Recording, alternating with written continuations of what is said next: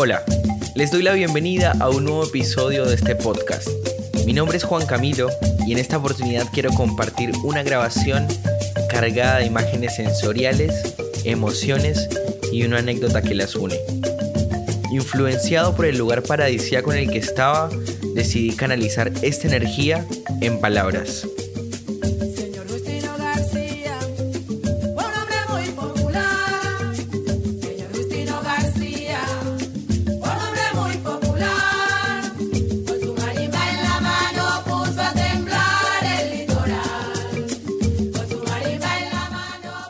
Curulao o Cununao hace referencia a los tambores de origen africano y a la danza afrocolombiana que juegan un papel importante dentro del folclore pacífico colombiano.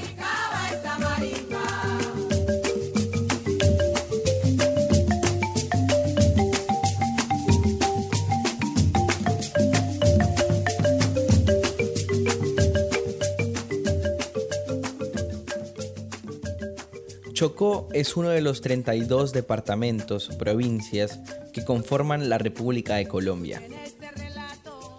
Su capital es Quibdó. Está ubicado al noroeste del país, en las regiones andina y pacífico. Durante la época precolombina, el territorio fue habitado por los pueblos indígenas Cuna. Su territorio comprende las selvas del Darién y las cuencas de los ríos Atrato, San Juan y Baudó. Es el único departamento de Colombia con costas en los océanos Pacífico y Atlántico. Es igualmente el único departamento limítrofe con Panamá. En ella se encuentra la ecorregión que probablemente tenga la mayor pluviosidad del planeta.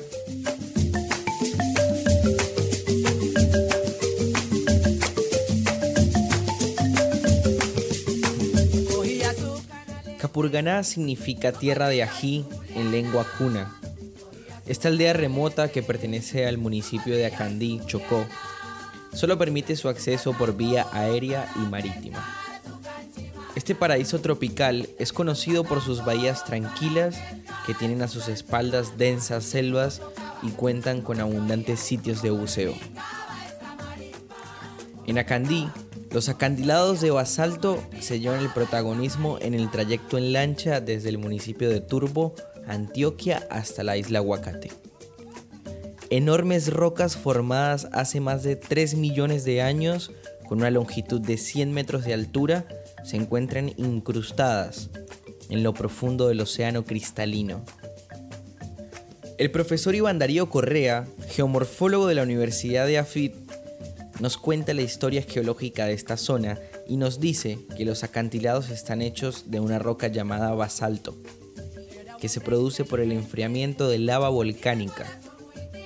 Y esto es el testimonio de la formación del istmo de Panamá y esta parte de Colombia hace aproximadamente 3 millones de años atrás.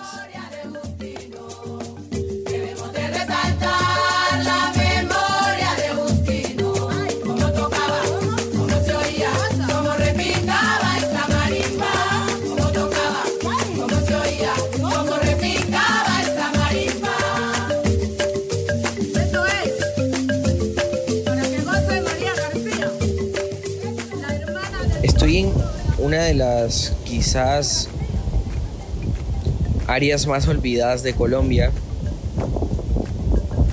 pero que sin embargo conserva una magia muy, muy especial porque tiene toda una historia desde, desde sus playas, desde su geografía, desde su geología, si se quiere hasta su gente, su cultura, la manera de vivir, cómo em, manejarse, cómo expresarse. Bueno, y estoy hablando del Chocó, estoy hablando del Chocó en Colombia. Linda tierra y que además creo que muchos, o sea, muchos colombianos pensaremos lo mismo y es que eh, se le conoce muy poco y, lo que se le conoce como que no es tan bueno. Pero sin embargo, sabemos que existe. Entonces como, como que está ahí, pero bueno, es raro, no sé. Nada, tuve la oportunidad de venir. Hoy es 25, 26 de diciembre 2020. Bueno, llegué el 24 eh, a las 11 de la mañana después de un viaje en lancha desde Turbo, que es eh, un, un municipio, una ciudad de Antioquia, queda cerca de Medellín, como unas 7 horas más o menos, dependiendo de cómo esté el camino. Pero bueno, llegas a Turbo y en Turbo te tomas una lancha hasta, hasta acá, hasta Capurganá o hacia otras playas que hay. Y en este caso, pues yo vine con mi familia y mi mamá reservó un lugar muy bonito que se llama Aguacate, Isla Aguacate. Tomas la lancha te subís y son como unas dos horas de viaje. Ahí, al principio fue como, van 50 personas en una lancha con techo y como con sillas de autobús. Al frente de la lancha ponen el equipaje. Y bueno, el, el, el capitán encima de como una estructura que lo levanta y bueno, va arriba con el timón. Y vas y, claro, el mar en algún momento se pica y entonces como que vas andando y te da la sensación de que te vas a la mierda un poco, como que entre olas y a veces los tipos, los, los capitanes, los conductores, no sé, necesitan ir, rápido para poder hacer varios viajes en el día, entonces están ahí a veces le chupa un poco un huevo el, eh, como la seguridad del pasajero y bueno, pasas ahí como un, tema y después la espalda porque saltas un montón y te golpea mucho la espalda. Llegas en dos horas y apenas te bajas hay un puerto re lindo. Re lindo. Ya el agua es azul. Te encontrás como esa magia de montaña y playa, ¿sabes? Que en, la orilla está la playa y las palmeras y caminas más hacia adentro y de repente es terrible jungla. Eh, es mágico, que inclusive, eh, y esto eh, lo digo porque lo, lo vi hoy, que ya más adelante voy a contar la historia, pero nos fuimos de tracking con, con mi familia y me caí, mi mamá se golpeó, no, bueno, después les voy a contar, pero entras en la jungla y estás y de repente arriba está la cascada, fluye el agua dulce, cristalina, y abajo tenés el, el mar con, bueno, con sus rocas y, y, y su, su color celeste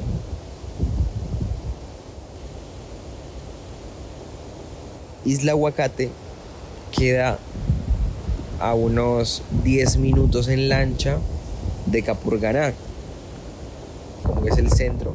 Y Aguacate solamente es un, terreno, un pedazo de isla nada más.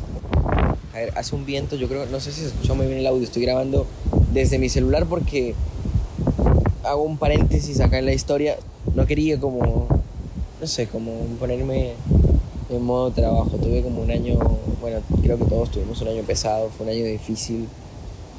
Y, y nada, cada uno le, pegó seguro a su manera y, y, por su lado. Bueno, es como muy personal, pero a mí me dieron como ganas de no pensar mucho en el podcast, más allá de que todo el tiempo estoy pensando en el podcast. Me transforma o, por ahí que me eleva la ansiedad un poco. Pero bueno, ahora vamos a poner una cerveza que tengo acá. También compramos, sí, a este. Lo que se escucha de fondo no es el, bueno, o sea, ya lo dije al principio, pero no es como ruido del, del, audio, espero que no, pero es el mar que, o sea, lo tengo literalmente al lado, o sea, intenté mandarle un mensaje a un amigo ahorita, así, con flash y tal, re, no sé, luminoso y nada, no, no capta nada la, la cámara pero, pero la luna como que ilumina y justo se ve la orilla y bueno, se ven las, las olas y, el ruido es, es increíble. En este momento, mi último día, ya han pasado tres días, mi último día y dije, no sé, está muy lindo como para hacer algo desde acá diferente, como, como contarles una historia muy es muy genuino porque no tengo nada preparado. Estoy, les estoy contando lo que voy viendo y lo que voy sintiendo. Bueno, cierro el paréntesis de por qué lo estaba haciendo el podcast. Y empezamos la, la travesía. Entonces nos dijeron, bueno, a través de la jungla son más o menos una hora y veinte caminando. La gente que conoce acá Santa Marta eh, se ubicará y sabe que, por ejemplo, cuando quieres ir al Parque Tayrona, pues tenés más o menos como casi lo mismo, como una hora cuarenta, ponerle dos horas, dependiendo del ritmo al que vayas. También lo mismo o parecido, porque, o sea, estuve ahí y, me pareció que esto es un poco más, más jungla, más, más heavy. Y Tayrona ya está un poco más armado, ya tiene ciertos senderos. Esto es como más virgen. Ahí hacía la referencia con Parque Tayrona, que tenés como una trocha así por dentro de la jungla.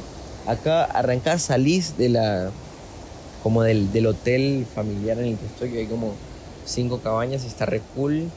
Es de un alemán que eh, hace 15 años vive en Colombia y nada, se enamoró de Colombia como en los 90s difícil época para Colombia. Pero bueno, al tipo le gustó y decidió comprar un terreno acá, en, en la isla. Quería, estuve hablando con él un poco y me dijo como, como que quería un business lifestyle. Bueno, entonces el tipo compró la isla y montó así cinco cabañas a las alquilas así tipo chill, como para familias o no sé, planes chill que no, no hay mucho Al lado sí hay un hostel de un francés, no sé, más locos, no sé, como más, tiene más onda porque son más jóvenes y bueno, es un hostel, es, es otra onda, esto es como más, más chill, pero está hermoso igual, es increíble. Bueno, hice demasiados paréntesis en este podcast, creo que va a ser el podcast como más fluido y el que menos voy a tener que editar. Y caminas por un sendero y hay como, no sé, como un, pantanal así. Pareciera que hubiese, o que es el hábitat de cocodrilos, así como ese estilo de, de pantanitos, así con, con, con, árboles y el agua medio verdecita. O sea, es rarísimo porque al lado, literalmente a 5 metros, tenías el mar súper cristalino y súper celeste. O sea, era como dos microambientes ahí juntos, una cosa, eh, no sé. Bueno, entras y lo primero que tienes que hacer es superar el primer obstáculo y eso es subir una colina. Ah, añado algo importante. Toda la noche llovió, la noche anterior nosotros salimos a las 11 de la mañana a hacer este viaje y, o sea, salimos a esa hora porque llovió hasta esa hora toda la noche. Todo el 24 llovió acá. Inclusive se fue la luz y todo. Hicimos eso, 11 de la mañana, y empezamos a subir. Y lo primero era subir una colina que estaba todo. Pensar el monte, muchas matas, caminito así medio improvisado, un poco que las raíces de los árboles hacían de escaleras, demasiado barro muchas hojas de muchos árboles, lo cual lo hacían aún más jabonoso, si se quiere, o, resbaloso. Y nada, era, era, era todo un reto, era un peligro. Nosotros fuimos de día, o sea, arrancamos el viaje de día, repito, 11 de la mañana. Y avanzamos, avanzamos, bueno, subís la colina. Ya cuando estábamos en la cúspide de la colina, yo iba como adelante, mi mamá iba atrás, mi hermano, perdón, mi papá y mi hermano, mirándonos como para apoyarnos y pues, yo estaba así pendiente. Y vi que mi mamá hizo como, no sé, como que me, llamó y, cuando volteé así, pisé una, sí, no sé, barro, no sé, no sé qué, no sé qué pisé. El caso es que me resbalé y era un caminito angostico y como te digo, estábamos en la cúspide y abajo era todo hojas, hojas, plantas, pero bien empinado y al final de todo eso, eso, o sea, ponerle que estábamos a unos 8 metros del suelo, más o menos. Claro, y todo esto lleno de vegetación. Y al final, al final de todo, rocas. Y ahí el mar. O sea, llego yo, me resbalo salgo así rodando como un barril, ponerle así, tuk, tuk, tuk. Y me voy resbalando y, mientras me voy resbalando voy agarrando así como raíces que están ahí endebles y se van fraccionando, se van rompiendo, track, track, track, track. Y no podía frenarme. Por suerte no había nada espinoso, filoso o, o no sé, o venenoso. Hasta que agarré una rama, no sé dónde carajo salió la rama y pude frenarme y ahí subí, bueno, ya me recuperé y nada, un rasponcito, nada, nada grave, pero eh, pudo haber sido peor, entonces como que bueno, y eso recién habíamos empezado, el, no sé, la caminata hace 5 minutos. O sea, nos esperaban, no sé, hora y 50 seguro. Bueno, seguimos bajando y encontramos ya así en el suelo, o sea, bajamos la colina, subimos la colina, bajamos la colina y ya en el suelo rocas gigantes, muy, muy lindas rocas y había eh, también eh, sí, la parte coralina, ¿sí sabes? Donde están los cangrejos. Caminamos y bueno, había jungla y más jungla. Y luego llegabas a una parte llana y había hasta, no sé, ganado, casas, eh, habían un par de hostels, estaba, estaba bonito. Pero bastante, o sea, era como dicen en Colombia, trocha, o sea, como, como camino virgen, o sea, no era que era un sendero. Y después llegamos a la parte donde había como un, hoyo soplador como el que hay en San Andrés, acá en Colombia, en la isla. Y sí, es como una parte de arrecife coralino. Y, y hay como un hueco en el centro y no sé, con, con la fuerza con la que viene el mar, la vehemencia con la que viene e impacta a la roca, hay como unos ciertos canales y en el centro pues hay un hueco, entonces como que viene compresión y hace que salga el agua del suelo. Entonces mi mamá quería una foto. Y fuimos a la foto y en un momento estaba así esperando a que viniera una ola grande. Sebastián, mi hermano, con la cámara y yo estaba al lado así como, como viendo. Y Sebastián dice, no, viene una ola grande, viene una ola grande. Entonces mi mamá, sí, dale, bueno, saca la foto cuando viene la ola, todo esto, o sea, la roca es súper filosa. Estábamos con zapatos ahí encima y, se sentía eh, la roca bien filosa. O sea, entonces mi mamá se agachó para tomarse la foto y llegó la ola y se la llevó. fue tanta la fuerza de la ola que la empujó hacia adelante y cayó con los brazos al frente y, no se hizo daño, yo creo que de suerte, pero en, los brazos como que se hizo algunos moretones, eh, se rajó o se hizo como algunas laceraciones en, en los brazos, algunos cortes, bastante superficiales, pero, pero también uno en la pierna y ella llevaba una calza, una licra y se la rompió, o sea, a ese nivel. Y los zapatos también como que le rompió un poco en la pierna. O sea, quedó adolorida bastante. Y Sebastián, bueno, la tumba y Sebastián está al lado y la alcanza a subir y la alcanza a agarrar y bueno, ahí salimos. Llegas a Capurcana y queríamos ir a, a Panamá. Pero terminamos yendo acá a una playa que era medio como más, más personas, y era más, más playa, no tan virgen. Era como que estaba medio arreglada. O sea, como que ya estaba la parte así del bote o la olla para que la gente no pase de ahí. Y bueno, nos metimos un rato y a la vuelta eran como las 5 de la tarde. Entonces, nosotros habíamos dicho que aquí está el asunto. Nosotros habíamos dicho que teníamos que volver a las 5, salimos a las 11 de la mañana, almorzamos allá y todo. Eran las 5 de la tarde y, y dijimos, no, tenemos que volver a las 5 porque si no se oscurece, oscurece acá a las 6 de la tarde por, por completo, pero tú sabes que en, en la jungla, pues A las 5 y 40 ya es, es oscuro. A las 6 ya no ves nada. O sea, no ves nada literal. Y llegamos a las 5 al puerto de Capurgana, que en lancha repitieron como 10 minutos. Hablamos con uno, no, bueno, nos cobró un montón, como 50 mil pesos colombianos. Y decían que era como, no sé, a 15 mil. Bueno, llegamos al puerto y hablamos con un par, pero nos cobraban demasiado, entonces como que estábamos indecisos, decidimos volvernos caminando.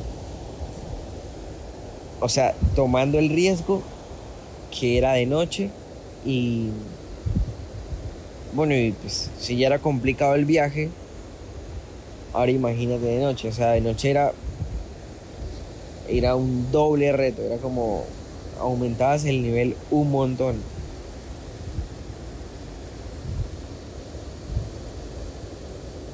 Atravesamos casi, o sea, eran dos horas de viaje, o una hora y media. Y atravesamos 25 minutos hasta llegar a una quebradita muy linda donde pasa el agua dulce de la quebrada.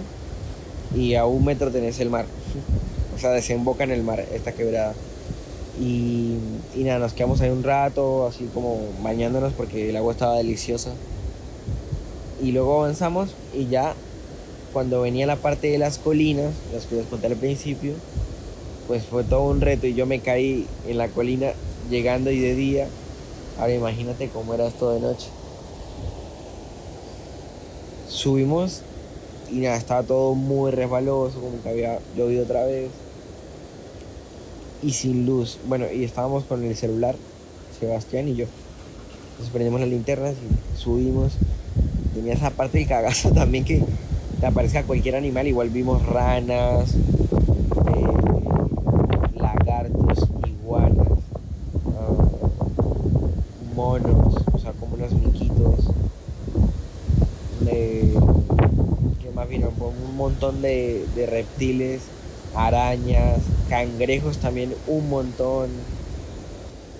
O sea, también es complicado, es, como que íbamos así con linterna, medio rebalando, frenando cada tanto porque también te agotabas. Ya habíamos estado todo el día en playa, o sea, estamos remamados. 8 de la noche llegamos. Sí, porque a las 6, sí, a las, sí, como 7.40, casi 8. Sea, fue un montón fue una, una sufridera muy, muy brava. Pero el tema es haber ido en la noche. En el día se pasa muy bueno. Pero en la noche, pues obviamente ya se complica. Este ha sido como el resumen de esta historia que quería contar acá en este viaje a, a, la isla Aguacate, a Capurganá, a esta parte del Chocó que es la primera vez que vengo y me, me ha parecido muy linda y la recomiendo. Si me pidieran mi, mi opinión al respecto, la recomendaría. Está bueno, es un destino lindo. Y nos escuchamos muy pronto.